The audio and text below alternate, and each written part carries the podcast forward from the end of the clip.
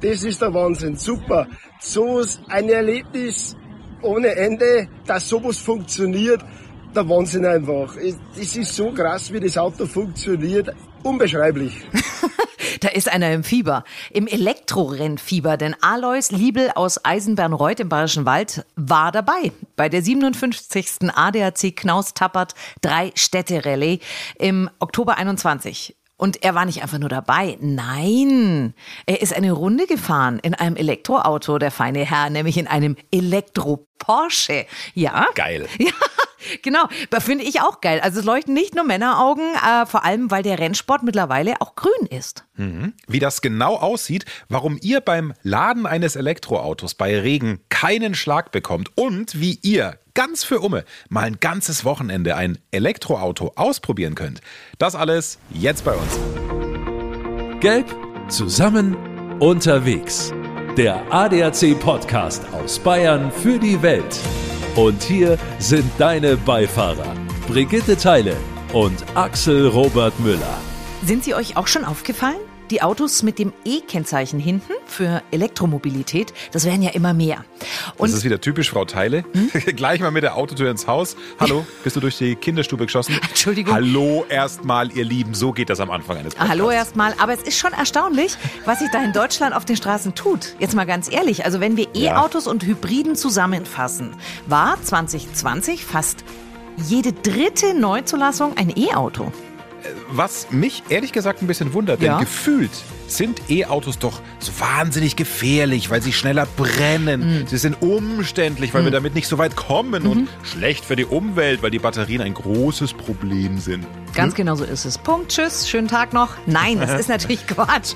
Wir wollten wissen, was ist wahr und was ist falsch. Und das klären wir in dieser E-Auto-Folge unseres ADAC-Podcasts. Außerdem bekommen alle Durchhörer von euch am Ende des Podcasts eben die Chance, sich mal ein E-Auto für ein ganzes Wochenende zu sichern, um zu schauen, wie fühlt sich das an. Und das alles mit Drum und Dran für nix. Also für nix Kohle. Genau. Ja. Vorher schauen wir erstmal zur Drei-Städte-Rallye nach Niederbayern, nach Freyung-Grafenau. So, hä? Rennsport und E-Mobilität?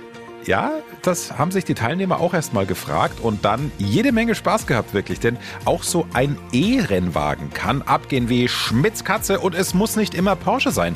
Auch ein Elektro-Opel macht Spaß, weiß Manfred Stohl. Er ist über 25 Jahre lang klassisch Rallye gefahren. Er hat kurz vor der Siegerehrung in Freyung sein Fenster runtergelassen. Ich habe ihm das Mikro unter die Nase gehalten und wollte es einfach mal von einem Profi wissen, ja, weil eigentlich kann ich es nicht glauben. Einer, der nach über 25 Jahren Rallye fahren und unzähligen Top-3-Platzierungen den klassischen Sound, dieses klassische Feeling, inklusive den, ich sag mal, Duft des Spritz gewohnt ist, ja, mhm, mhm. kann so einem Typ E-Rallye fahren Spaß machen? Wie ich über das Thema Elektrofahrzeuge im Rallye-Sport das erste Mal nachgedacht habe, das ist schon Zeit her, war ich nicht so begeistert. Wie ich das erste Mal an ein Elektro-Rallye-Fahrzeug gefahren bin, war ich sofort von der Droge infiziert. Also meine Antwort ist ja, geil, super. Was ist denn am E-Auto-Fahren schön? Warum du glaubst vielleicht, ja, privat, es kann echt Spaß machen. Also erstens mal, ich, ich, ich genieße die Ruhe von dem Auto, auch nämlich wenn ich im, auf einer Kreuzung stehe, wenn ich am Staunen stehe, das ist einfach was Cooles. Ja. Das Startstopp brauche ich nicht, weil das ist immer ein Startstopp quasi. Ja. Und, und aus motorsportlicher Sicht muss ich sagen, das Drehmoment, die ewige Beschleunigung, ohne zu schalten, ohne Zündunterbrechung, ja, das ist cool, das gibt was her und, und das macht Spaß als Fahrer. Das heißt, im Prinzip ist E-Autofahren geil für faule Säcke, die keinen Bock mehr haben zu schalten. So kann man es auch ausdrücken, ja.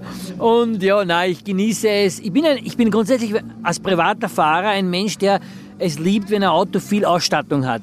Also, ich darf es ja nicht laut sagen, aber wahrscheinlich mag ich sogar mal Fahrzeuge, die autonom fahren, ja. Nämlich, wenn ich beruflich irgendwo hin muss, ist es angenehm, ja. Da werden mir jetzt viele dafür steinigen wahrscheinlich, wenn ich das sage, ja. Aber ich genieße Komfort, ich genieße ein Tempomat, ich genieße eine Klimaanlage, ich genieße mein Navi und ein Elektroauto genieße ich auch. Das ist einfach schön. Und im motorsportlichen Bereich ist es einfach diese, diese Action, dieses Neue, das macht einen Unterschied und das ist interessant. Das ist schon spannend. Und trotzdem fremdeln viele von euch noch mit einem E-Fahrzeug, denn da sind ja doch einige Geschichten über die Stromer unterwegs. Und genau mit diesen Geschichten räumen wir hier jetzt mal auf. Hier sind für euch Mythen und Wahrheiten der Elektromobilität. Zum Informieren und gerne weitererzählen. Die Mythen und Wahrheiten der Elektromobilität. Mit einem E-Auto komme ich nicht weit. Das ist jetzt so nicht richtig. Die Frage ist, inwieweit habt ihr euer Gaspedal im Griff? Denn die Fahrweise beeinflusst die Reichweite erheblich. Natürlich ist auch die Akkugröße ausschlaggebend. Die meisten neuen Fahrzeuge haben aber mittlerweile eine sehr viel größere Reichweite. Im Alltagsbetrieb reichen die so 350 bis 400 Kilometer. Das heißt einmal Zwischenladen. Das dauert dann um die 20 Minuten und dann kommen wir mittlerweile 600 bis 700 Kilometer weit. Hm. Als Gefühl, das ist einmal Stopp von München nach Berlin. Allerdings, so ehrlich müssen wir schon auch sein, wer seinen Akku schonen will, muss Abstriche machen. Denn um die Lebenszeit des Akkus zu verlängern, empfehlen die Hersteller, den Akku nur bis 20 Prozent Batterie leer zu fahren und auch nur bis 80 Prozent dann wieder aufzuladen. Zumindest im normalen Straßenverkehr. Es gibt nicht genügend Ladestationen. Ja, es gibt noch Luft nach oben, das ist richtig. Aber schon heute gibt es mehr als 17.400 öffentliche Ladepunkte in Deutschland und es werden täglich mehr. Europaweit sind es über 100.000 Stationen. Supermärkte, Hotels, Parkhausbetreiber, sie alle sind dran und schaffen Ladesäulen für ihre Kunden. Und wie sieht es bei euch aus, also bei eurer Firma? Ist da nicht auch der ein oder andere Ladestellplatz? Hm? Die meisten Menschen laden ihr E-Auto tatsächlich am Arbeitsplatz oder auch zu Hause. Denn auch da ist das Laden möglich. Ja, aber auch das ganz klar, die Anzahl der Ladestationen und dann auch deren Zuverlässigkeit sind immer noch ein Problem. Und da kommen wir gleich zum nächsten Mythos. Laden ist zu kompliziert. Wechselstrom, Gleichstrom, Schnellladen, zu Hause laden und dann auch noch unterschiedliche Tarife an den Säulen.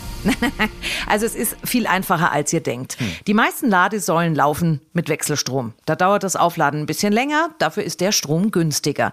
Wechselstrom haben wir alle auch zu Hause. Also wer da sein Auto aufladen will, braucht ein bisschen Geduld. Es kann nämlich tatsächlich länger dauern. Damit zu Hause das Laden gefahrlos stattfinden kann, bietet der ADAC allen Mitgliedern eine Erstberatung mit einem regionalen Fachbetrieb an. Fürs Zuhause-Laden eignen sich sogenannte Wallboxes. Die sind nicht ganz günstig. Je nach Modell kosten die zwischen 700 und 1300 Euro. Dazu kommen dann auch noch die Kosten für die Installation. Das ist natürlich davon abhängig, wie weit der Anschluss gelegt werden muss. Und das kann durchaus die Kosten dann in die Höhe treiben. Aber das ist die gute Nachricht. Ihr bekommt einen staatlichen Zuschuss von 900 Euro. Ja, und dann ist da noch der Gleichstrom. Den bekommt ihr an 2000 Schnellladesäulen, meistens an den Autobahnen. Ist wirklich mega, weil das Auto innerhalb von 20 Minuten aufgeladen ist. Aber das kostet eben auch mehr. Damit ihr in keine Kosten fallend habt und auch immer den tatsächlich günstigsten Strom im In- und Ausland für euer E-Mobil bekommt, gibt es den ADAC E-Charge-Tarif. Per Karte oder App. Die Infos dazu auf adac.de. Ein E-Auto, das ist mir viel zu teuer. In den letzten Jahren hat sich extrem viel getan und Corona war da nochmal ein Turbo-Booster. Die Hersteller bieten sowohl im Kleinwagen als auch im Mittelklasse-Segment E-Mobile an, die in der Anschaffung tatsächlich günstiger sind als ein Benziner oder Diesel. Da spielt natürlich mit rein, dass E-Autos mit bis zu 9000 Euro vom Staat unterstützt werden.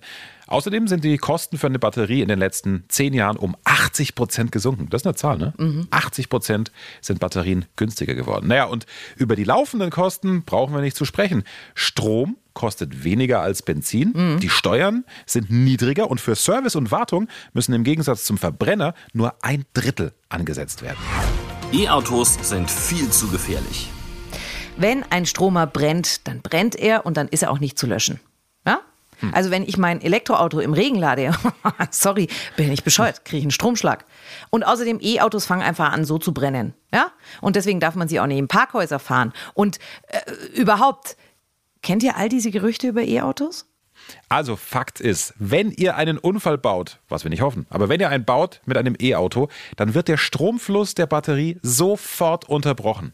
Die Batterie selber ist bei den meisten Fahrzeugen in einem Bereich mit einem stabilen Batteriegehäuse aus Stahl oder Aluminium untergebracht und damit wirklich Crash geschützt.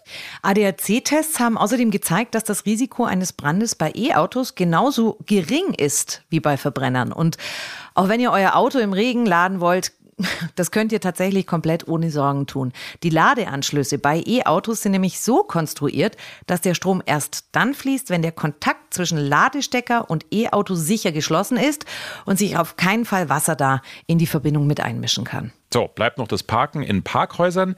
Ja, also da gibt es keine klare Regelung. An sich ist das Parken in Parkhäusern möglich, bis auf wenige Ausnahmen. E-Autos bringen dem Klima gar nichts. Doch, wenn wir als E-Fahrer da auch mithelfen. Wer nicht dauernd Vollgas gibt, der verlängert die Lebensdauer der Batterie. Naja, das ist wie bei Verbrennern auch. Vollgas erhöht dann eben mal den Verschleiß. Genauso ist es. Damit das Klima geschützt wird, muss die Batterie recycelt werden. Experten gehen im Moment davon aus, dass bis 2030 40 Prozent des Rohstoffbedarfs von Lithium und Kobalt aus recycelten Batterien gewonnen werden. Ja, und dann gibt es noch das Second Life der Batterien.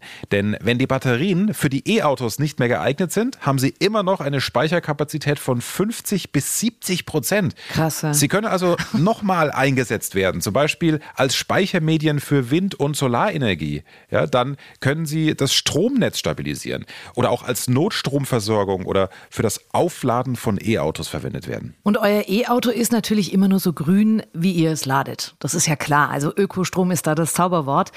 Immer wieder auch in der Diskussion ist die Rohstoffgewinnung von Lithium und Kobalt für den Bau der Batterien. Auch da hm. könnt ihr tatsächlich Einfluss nehmen und schauen, woher kommen die Rohstoffe denn eigentlich? Bei Lithium ist Australien der größte Lieferant, der das Lithium im Bergbau fördert. In Chile Bolivien und Argentinien wird Lithium aus ausgetrockneten Salzseen gewonnen. Das ist ein starker Eingriff in die Natur und auch eine Belastung für die Menschen, die da leben. Ja, und bei der Gewinnung von Kobalt wird leider auch auf Kinderarbeit gesetzt. Die großen Hersteller wie Tesla versuchen deswegen Alternativen zu finden und haben den Kobaltgehalt um ein Drittel reduziert. So, wir haben jetzt hoffentlich ein paar Unsicherheiten und Mythen aufklären können. Jetzt ist natürlich auch spannend, was muss da denn von der Politik kommen? Was ist dringend nötig und muss schnell umgesetzt werden? Florian Hördigen, zuständig für Verkehr, Technik und Umwelt beim ADAC. Florian, lass uns die einzelnen Punkte durchsprechen, wie die Elektromobilität auch für die Masse attraktiv wird. Fangen wir mit den Ladesäulen an. Wie sieht's da aus? Ja, Ladesäulen sind tatsächlich im Moment das Hauptproblem. Die gesamte Ladeinfrastruktur ist eigentlich das große Problem. Denn zum einen haben wir immer noch zu wenig Ladesäulen. Zum anderen ist die Zuverlässigkeit der Ladesäulen nicht immer so gegeben, wie man sich das wünscht. Ich habe selber am Wochenende erlebt, äh, ich war in Niederbayern unterwegs und wenn man dann mit zwei Kindern auf der Rücksitzbank eine, einen Schnelllader ansteuert äh, und der geht nicht und der nächste geht auch nicht und dann, dann fangen Reisen an zu stressen und zu nerven. An der Zuverlässigkeit hapert es tatsächlich. Dazu kommen noch weitere Punkte. Zum Beispiel äh, fordern wir seit langem, dass man an der Ladesäule nicht nur mit Karten oder per App zahlen kann, sondern tatsächlich auch einfach mit einer EC-Karte oder einer Kreditkarte oder andere Sachen, zum Beispiel, dass die Ladesäulen oftmals nicht entsprechend ausgezeichnet sind, also dass man sie kaum findet. Und für äh, Menschen, die mit einem Hänger unterwegs sind, äh, ist die Situation an Ladesäulen auch noch sehr unzufriedenstellend. Was ist mit der tatsächlichen Umweltverträglichkeit beziehungsweise dem ökologischen Vorteil Elektro gegenüber Verbrenner? Was muss da noch passieren? Elektroautos bieten grundsätzlich ein sehr großes Potenzial, um CO2 einzusparen. Damit dieses Potenzial aber tatsächlich gehoben wird, müssen die Akkus möglichst energiesparend und CO2-sparend produziert werden. Und ähm, im Betrieb ist es natürlich ganz wichtig, dass man auf regenerativen Strom setzt. Das ist eigentlich die Grundvoraussetzung aus unserer Sicht für eine sinnvolle Elektromobilität, ja, um wirklich die Potenziale zu heben, also mit regenerativem Strom zu laden. Und das fordert natürlich einen, einen starken Ausbau in Deutschland der regenerativen Energien. Das wollte ich dir eben gerade fragen, weil wenn wir auf der einen Seite den Ausstieg aus der Atomkraft haben und auf der anderen Seite den Anstieg dann bei den Stromern, wie soll das in Zukunft funktionieren? Also gerade mit grünem Strom. Man muss dazu sehen, dass dieser Aufbau der Elektromobilität nicht von heute auf morgen erfolgt. Auch wenn wir jetzt starke äh, Steigerungen bei den Neuzulassungen haben, so ist es dennoch so, dass der, dass der Ausbau über viele Jahre erfolgt. Deutschland gehört grundsätzlich immer noch zu den Stromexporteuren ja, das heißt, wir exportieren grundsätzlich Strom. Das heißt, wir haben jetzt keinen Strommangel, aber es ist die große politische Herausforderung, jetzt tatsächlich in den Ausbau erneuerbarer Energien zu investieren, um das Thema Elektromobilität und CO2-Einsparungen im Verkehr voranzubringen. Wie kann von Seiten des ADAC ein Abbau der derzeitigen Verbrenner aussehen? Also wir haben fast 31,5 Millionen Verbrenner und 15 Millionen Diesel. Wo sollen die hin? Aus unserer Sicht geht es nicht unbedingt um den Abbau von Verbrennern.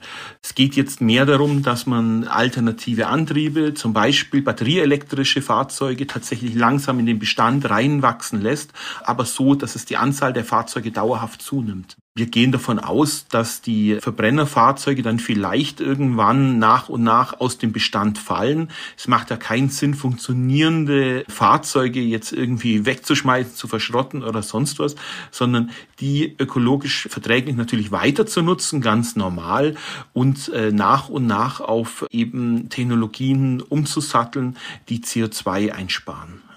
Und äh, sowas erfolgt nicht von heute auf morgen. Ein Verbrennerfahrzeug wird, glaube ich, im Moment in Deutschland ungefähr zwölf Jahre alt im Schnitt. Man sieht, sowas kommt nicht von heute auf morgen. Das ist ein langsamer Prozess tatsächlich. Aber ich glaube, dass wir jetzt tatsächlich da auf einem guten Weg sind. Wie sieht's mit der Förderung aus? Also sowohl, wenn man sich ein neues Fahrzeug anschafft, als auch um die Ladeinfrastruktur zu Hause? Die aktuellen Förderungen sowohl von den Wallboxen als auch der Fahrzeuge halten wir für sinnvoll. Uns zeigt sich ja auch deutlich, dass das jetzt schon ein Erfolgsmodell ist, dass was passiert.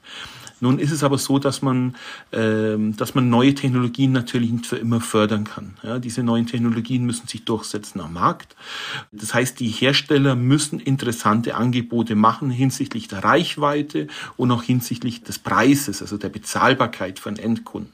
Und da ist es jetzt ganz wichtig, dass wir nicht für alle Zeiten fördern, sondern dass die Förderung dann auch irgendwann abgebaut wird. Und wir könnten uns ja ganz gut vorstellen, dass man die Förderung vielleicht bis Ende 2023 abbaut. Was fordert ihr vom ADAC ganz klar von der Politik? Was ist da notwendig? Was wir jetzt tatsächlich brauchen, ist ein Ausbau der Ladeinfrastruktur, ein nachhaltiger Ausbau. Die Ladesäulen müssen zuverlässiger sein und wir brauchen eine größere Anzahl.